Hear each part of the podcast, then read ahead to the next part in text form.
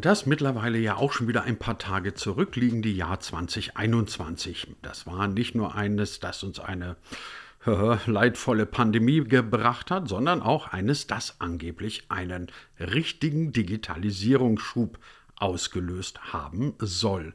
Mehr Digitalisierung wagen soll also die Devise in diesem Land sein. Und wenn wir mal die Debatten um Faxgeräte und andere unschöne Begleiterscheinungen außen vor lassen, dann gibt es ja tatsächlich ein paar Trends, über die man diskutieren kann. Und genau das tun wir heute in dieser neuen Ausgabe von D25, dem, aha, genau unser Thema Digitalisierungspodcast von Hybrid 1 und vom Digital Publishing Report. Unser heutiger Gast heißt Philipp Schlüter. Er ist Partner bei einem Unternehmen namens Cohen und dieses Unternehmen wiederum hat sich spezialisiert auf Eigenkapitalfinanzierungen und auf MA. Und was Philipp Schlüter zum Thema Digitalisierungstrends 2021 zu sagen hat, das hört ihr jetzt gleich in dieser neuen Ausgabe von D25, den Podcast, den es wie immer auf allen handelsüblichen und guten Podcast-Plattformen gibt. Und wenn ihr dann ganz nebenbei noch den Digital Publishing Report abonnieren wollt, auch das geht ganz einfach digitalpublishingreport.de und dort gibt es das gute Stück zum kostenlosen Abonnement. Jetzt aber Digitalisierung in D25 mit Philipp Schlüter. Ich bin Christian Jakubetz und ich wünsche euch spannende Unterhaltung. Aus Ihrer Sicht, was Technologie angeht, was Digitalisierung angeht, sehen Sie einen Übertrend für das Jahr 2021, von dem Sie sagen, der ist es oder verteilt sich es dann doch eher auf mehrere kleinere Trends? Also ich bin sicher, das verteilt sich auf mehrere kleinere Trends das Spannende finde ich an 2021, dass wir im Prinzip in 2020, gerade was Technologie angeht, ja auch durch Corona, auch wenn wir darüber nicht reden wollen, äh, nach vorne geworfen wurden. Die Digitalisierung, wenn wir uns den Handel angucken, hat die Businesspläne sicher drei bis fünf Jahre nach vorne gespult. Ähm, ist, wir kaufen heute Lebensmittel online, was wir, was die meisten von uns vorher nicht getan haben. Ähm, gleichzeitig sind die Nachfragen nach Bandbreiten extrem gestiegen, was auf der Chipseite und auf der, auf der Netzwerkseite unheimliche Implikationen hat, weil wir heute alle Zoom-Konferenzen machen und äh, ganz anders kommunizieren. Und ähm, ja, wenn wir uns die Reisetätigkeit angucken, dann ist die stark zurückgegangen.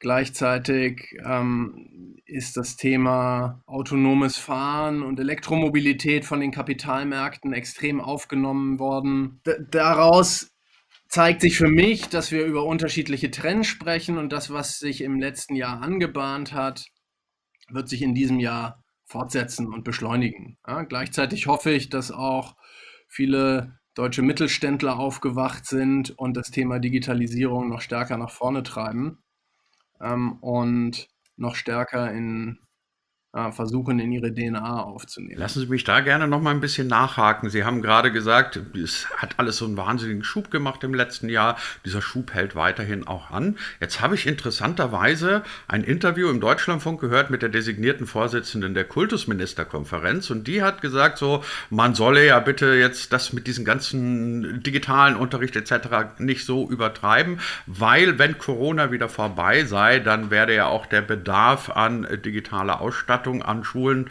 wieder zurückgehen. Und ich dachte mir, irgendwie ist das nicht möglicherweise so eine Geisteshaltung, die in vielen Branchen verbreitet ist, dass man sagt, so nach Corona gibt es ja wieder das Back to Normal, was auch immer das sein soll. Glauben Sie, dass es diesen Backlash dann wieder geben wird oder ist das eine Entwicklung, die nicht mehr umkehrbar ist? Für mich ist das eine Entwicklung, die nicht mehr umkehrbar ist. Das heißt nicht, dass wir uns nicht mehr treffen an Orten. Ich hoffe sehr, dass wir uns zukünftig äh, viel mehr treffen an Orten, zumindest viel mehr als jetzt. Ähm, aber wenn man sich historisch anguckt, was, und ich nehme jetzt einfach nur den E-Commerce als Beispiel, äh, gab es und immer wieder so ähm, Momente, wo plötzlich E-Commerce durch, ähm, durch die Finanzkrise oder durch die Schweinepest in China unheimlich nach vorne getrieben wurde und das Nutzungsverhalten dazu geführt hat, dass die Leute mehr online gekauft haben. So, erfahrungsgemäß ist dann diese nach einem steilen Aufschwung die Kurve abgeflacht, aber auf dem Plateau geblieben. Ja, und ich glaube, wenn man jetzt den Onlinehandel nimmt, dann ähm, wird der auf dem Niveau mehr oder weniger bleiben. Ja, wir haben uns daran gewöhnt. Es wird sicher hybride Formen geben, dass wir vielleicht in den Läden etwas anprobieren oder dort abholen oder ähnliches. Aber am Ende ähm, wird, wird unser Nutzungsverhalten in vielerlei Hinsicht nachhaltig verändert sein. Ja, und ich habe mal gehört, ganz am Anfang von Corona sprachen wir über Zoom-Konferenzen. So, und es war alles neu und ungewohnt. Und da sagte jemand, uh, it takes 20 repetitions to change a habit or to establish a habit. Ja, und wir haben, ich persönlich habe mein Reiseverhalten beruflich komplett geändert und das wird auch nachhaltig geändert sein. Ja, ich, äh, und ich bin auch froh drum, weil meine Lebensqualität dadurch gestiegen ist. Ich hoffe sehr für unsere Kinder, dass sie trotzdem in die Schule gehen und Präsenzunterricht haben, weil das ganz andere soziale Kompetenzen fördert. Aber das ist ein anderes Thema. Aber das ist natürlich das Interessante, dass man plötzlich entdeckt, äh, dass bestimmte Dinge, die wir alle als Gott gegeben angesehen haben, plötzlich äh, gar nicht mehr benötigt werden. Und man stellt fest, weil Sie gerade vom Reiseverhalten gesprochen haben, ach, das ist ja gar nicht so schlecht, wenn man Dinge auf einmal irgendwo im virtuellen oder im digitalen Raum machen kann. Herr Schlüter, anderes Thema. Alles redet äh, vom großen großen Schlagwort 5G. Alles soll schneller werden. Das betrifft natürlich auf der einen Seite unsere Handys, aber vermutlich auch eine ganze Menge an Technologien. Wie schätzen Sie es ein? Was wird 5G für Veränderungen mit sich bringen für uns? 5G ist sicher einer von den oder den Basistechnologien, die unheimlich viel ermöglichen. Auf der einen Seite benötige ich für autonomes Fahren 5G. Ich benötige ganz schnelle Kommunikation zwischen Autos ähm, und äh, genauso benötige ich in einer Fabrik, in der äh, immer weniger Menschen arbeiten und Maschinen miteinander kommunizieren müssen, äh, oder vielleicht lassen wir die weniger Menschen mal außen vor, ja, in denen Maschinen durch die Gegend fahren, teilautonom und untereinander oder mit Menschen kommunizieren müssen und Menschen erkennen müssen, um die nicht über den Haufen zu fahren und mit denen zusammenarbeiten zu können, benötige ich schnelle Kommunikationsnetzwerke. Und, und diese werden momentan, äh, sei es von den Unternehmen privat oder von den Telekommunikationsgesellschaften aufgebaut. Und man sieht auch, und das man sieht es, wenn man sich damit auseinandersetzt, dass große amerikanische Internetkonzerne auch dabei sind, ein, ein Satellitennetzwerk mit mehreren hundert Satelliten aufzubauen, um eben das schnelle Internet überall auf der Welt zu ermöglichen, weil auch die erkannt haben, dass es eine Basistechnologie ist. Ja, das führt dazu, dass in anderen Branchen, nämlich zum Beispiel der Raketenindustrie, plötzlich äh, Startups hochfinanziert werden, die in der Lage sind, kleine, leichte Satelliten kostengünstig nach oben zu schießen. Da gibt es aus Europa zwei ähm, Firmen, die gerade hochfinanziert wurden. Da gibt es in Amerika einige. Ähm, ja, also da der Trend Kommunikation überall zwischen Maschinen ähm, führt eben dazu, dass, dass plötzlich andere Dinge auch zu einem finanziert werden, na, weil der Megatrend 5G und schnelle Kommunikation ebenso groß ist. Sie kommen ja aus dem Investment Banking, Sie haben es gerade so ein bisschen angesprochen. Wenn irgendjemand zu Ihnen kommt mit einer Idee und sagt, hey, könnte das in irgendeiner Weise finanzieren, was müsste der aus Ihrer Sicht mitbringen, dass Sie zumindest sagen, ja, es macht mich neugierig, mit dem rede ich mal? Also erstens, für ein Unternehmen, damit es erfolgreich wird, ja, braucht es ein erstklassiges Team. Zweitens braucht es eine gute Idee. Und drittens braucht es erstklassige Execution. Und viertens braucht es Finanzierung. Ja, weil, ähm, aber es braucht nicht die beste Idee in der Regel, ne, sondern es braucht das beste Team, was es umsetzen kann. Ähm, insofern ähm, schauen wir und die meisten Investoren eben auf das Team und ab einem bestimmten Reifegrad von Unternehmen schauen wir natürlich auf die, ähm, auf die Erfahrung oder den Track Record oder das, was ist passiert, was, das, was hat das Unternehmen in welcher Zeit erreicht äh, und wie sehen die, ähm, die Erfolgsparameter oder KPIs, wie man neudeutsch sagt, aus. Und das ist natürlich sehr branchenabhängig. Ja, also wenn ich, ähm, äh, wenn es ein ein Raketen-Startup wäre, dann würde mich natürlich die Technologie interessieren und mich würde interessieren, welche Partnerschaften hat man eingegangen, welches Backlog hat man, also welche Kundenleads hat man, in, wo steht man dort. Ähm, wenn ich mit einem E-Commerce-Unternehmen rede, dann geht es um ganz andere Dinge. Bleiben wir doch noch mal ein bisschen bei den Trends 2021. Ähm, ich würde gerne über ein Schlagwort sprechen, das interessanterweise auf den ersten Blick mit Digitalisierung und Technik gar nicht mal so viel zu tun hat, das aber trotzdem immer wieder durch alle Debatten geistert und bei dem ich mir denke, naja, vielleicht muss man das auch beim Thema Digitalisierung und Technik Technik zumindest mit einbeziehen. Ich rede von Nachhaltigkeit. Also Nachhaltigkeit ist irgendwie gerade das, was sich alle nach meinem Eindruck auf die Fahnen schreiben oder schreiben wollen zumindest, weil es ja auch gut fürs Image ist. Was denken Sie, spielt das bei den Themen Digitalisierung und Technik eine Rolle oder sagen Sie, das sollen wir Fridays for Future machen oder sonst was, aber wir in der Digital- und Tech-Branche interessieren uns nicht so sehr für Nachhaltigkeit? Also erstens ist Nachhaltigkeit als gesellschaftlicher Trend bei uns allen sicher in den Köpfen angekommen, auch dank Greta. Wenn wir uns die Kapitalmärkte angucken in den USA, dann sehen wir, dass im letzten Jahr, glaube ich, 10 oder 15 Unternehmen im Elektromobilitätsumfeld finanziert wurden, häufig über sogenannte Specs, ähm, mit sehr großen Summen. Ähm, für mich ist das ein Zeichen, dass auch an den Kapitalmärkten Nachhaltigkeit angekommen ist. Ja, Nachhaltigkeit ist, ist super wichtig. Und ähm, wenn wir äh, über schnelles Internet sprechen und die Vorzüge davon, ähm, und äh, dann äh, können wir, glaube ich, viele von uns aus einer persönlichen Perspektive auch sagen, na, das ist doch super, mache ich jetzt mehr Videokonferenzen und bin weniger äh, im Flugzeug um meine Kunden zu besuchen.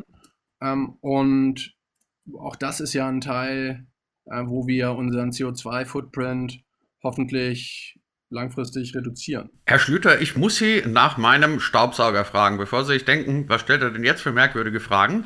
Ich habe mir kurz vor Weihnachten eine Kombi gekauft, nämlich einen Saugroboter und einen Wischroboter. Beim Saugroboter war ich noch gar nicht so sehr erstaunt, aber beim Wischroboter bin ich jedes Mal fasziniert, wenn ich sehe, welche unglaublichen Ergebnisse der liefert. Also der ist, ähm, alle zuhörenden Reinigungskräfte mögen mir das bitte verzeihen, aber der ist besser als jede Putzfrau. Der ist wirklich sagenhaft gut. Und dann habe ich mir irgendwie gedacht, das ist ja irgendwie sensationell, was Roboter alles können. Jetzt denke ich mir, wenn jemand High-End entwickelt, wird er über einen gut funktionierenden Wischroboter höchstens schmunzeln. Trotz alledem denke ich mir, was ist Ihre Einschätzung? Wird Robotics ein großes Thema in den nächsten Jahren werden? Wird das möglicherweise unseren Alltag zunehmend mehr bestimmen? Oder bleibt es eher bei dem Gimmick des Wischroboters, den man irgendwie nett finden kann, aber nicht unbedingt haben muss? Also ich finde, die, der Roboter ist ein super Beispiel, also den, der Wischroboter oder Saugroboter, den ich auch seit diesem Jahr habe. Nicht den Wischroboter, sondern leider nur den Saugroboter. Ich kann Ihnen den äh, Wischroboter nur wärmstens empfehlen. Kaufen Sie den. Und den Rasenmäher habe ich. Der funktioniert ja, auch. Prima. Den habe ich nicht. Wie funktioniert der bei Ihnen? ähm, aber, aber daran sieht man, äh, wie, wie unser Alltag erleichtert wird.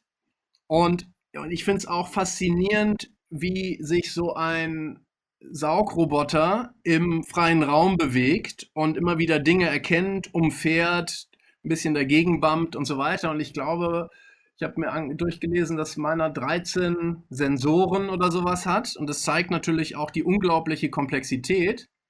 Äh, genauso wie so Spielzeuge von meinen Kindern, irgendeine Drohne, die quasi autonom nach Hause fliegt.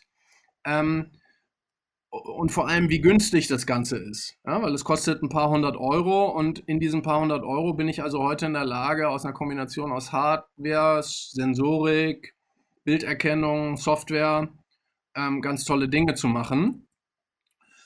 Ähm, Im industriellen Umfeld äh, wird das natürlich in größerer Präzision benötigt, aber ähm,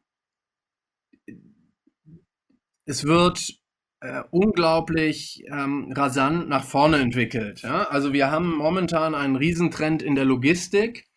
Ähm, und da gab es ja auch einige Unternehmen, die dort übernommen wurden von Amazon, die inzwischen Hunderttausende von Robotern für die Logistik bauen. Und häufig sind das Roboter, ähm, die äh, nicht nur Ware von A nach B bewegen, sondern auch mit dem Menschen kommunizieren, ja, sogenannte Cobots. Ähm, und da sind wir wieder bei dem 5G-Thema. Ja, das darf natürlich äh, nicht zu, zu Unfällen führen, bei denen der Mensch geschädigt wird, sondern es soll den Mensch in seiner Arbeit möglichst gut unterstützen und die Arbeit, die der Mensch ungern macht, ähm, ihm abnehmen. Ähm, und, und das sind sicher die, ähm, wenn wir uns die Industrie angucken, ja, sind das absolute Megatrends, wo sich die Märkte in den nächsten fünf Jahren eigentlich in jedem Vertical mindestens verdoppeln. Also, also in den nächsten zwei Jahren häufig schon. Das geht um Logistik. Der Mensch arbeitet mit dem, mit dem Roboter zusammen. Ähm, und das geht äh, und, und der Roboter sortiert Äpfel äh, und, und packt irgendwelche Dinge. Das haben wir in der Medizintechnik, wo viele einfache Prozesse durch den Roboter übernommen werden. Ja, zum Beispiel das Mischen, das Schütteln von irgendwelchen Dingen, das Sortieren von irgendwelchen Dingen. Ähm, das geht in die Diagnostik, ähm, wo Roboter eben die, über eine Bilderkennung ähm, präziser oder zumindest mal auf gleichbleibend hohem Niveau arbeiten können, während der Mensch vielleicht irgendwann müde wird und Dinge nicht mehr erkennt ähm, oder einen Aussetzer hat. Das kann einem Roboter an der Stelle nicht passieren. Äh, das geht äh, über die, die in der Industrie über die Automatisierung von, ähm, von Stanzen und, und so weiter. Ja? Also durch alle Industrien. Und äh, da sehen wir auch die Anzahl von Robotern in, in Amerika und Deutschland ist zum Beispiel, ich glaube, nur ein Drittel so hoch wie in Korea ja, pro Umsatz. Ja, was uns zeigt, da gibt es andere Länder, die schon viel weiter sind. Wir sind immer noch viel weiter als China zum Beispiel, aber da haben wir ein unglaubliches Potenzial. Und ich glaube auch, dass wir hier wieder diesen Covid-Effekt haben. Heute denkt jeder CEO darüber nach, wie kann ich das Risiko reduzieren durch sowas wie ein Covid, ja? dass ich eben plötzlich einen Produktionsausfall habe ähm, oder ähnliches. Herr Schlüter, eine Frage noch, die mir bleibt am Ende dieser neuen Ausgabe von D25. Ähm, ich habe so eine kleine Theorie für mich selber, die ist jetzt gar nicht wahnsinnig originell, aber trotzdem wüsste ich von Ihnen gerne, Liege ich mit dieser Einschätzung völlig falsch oder können Sie die teilen?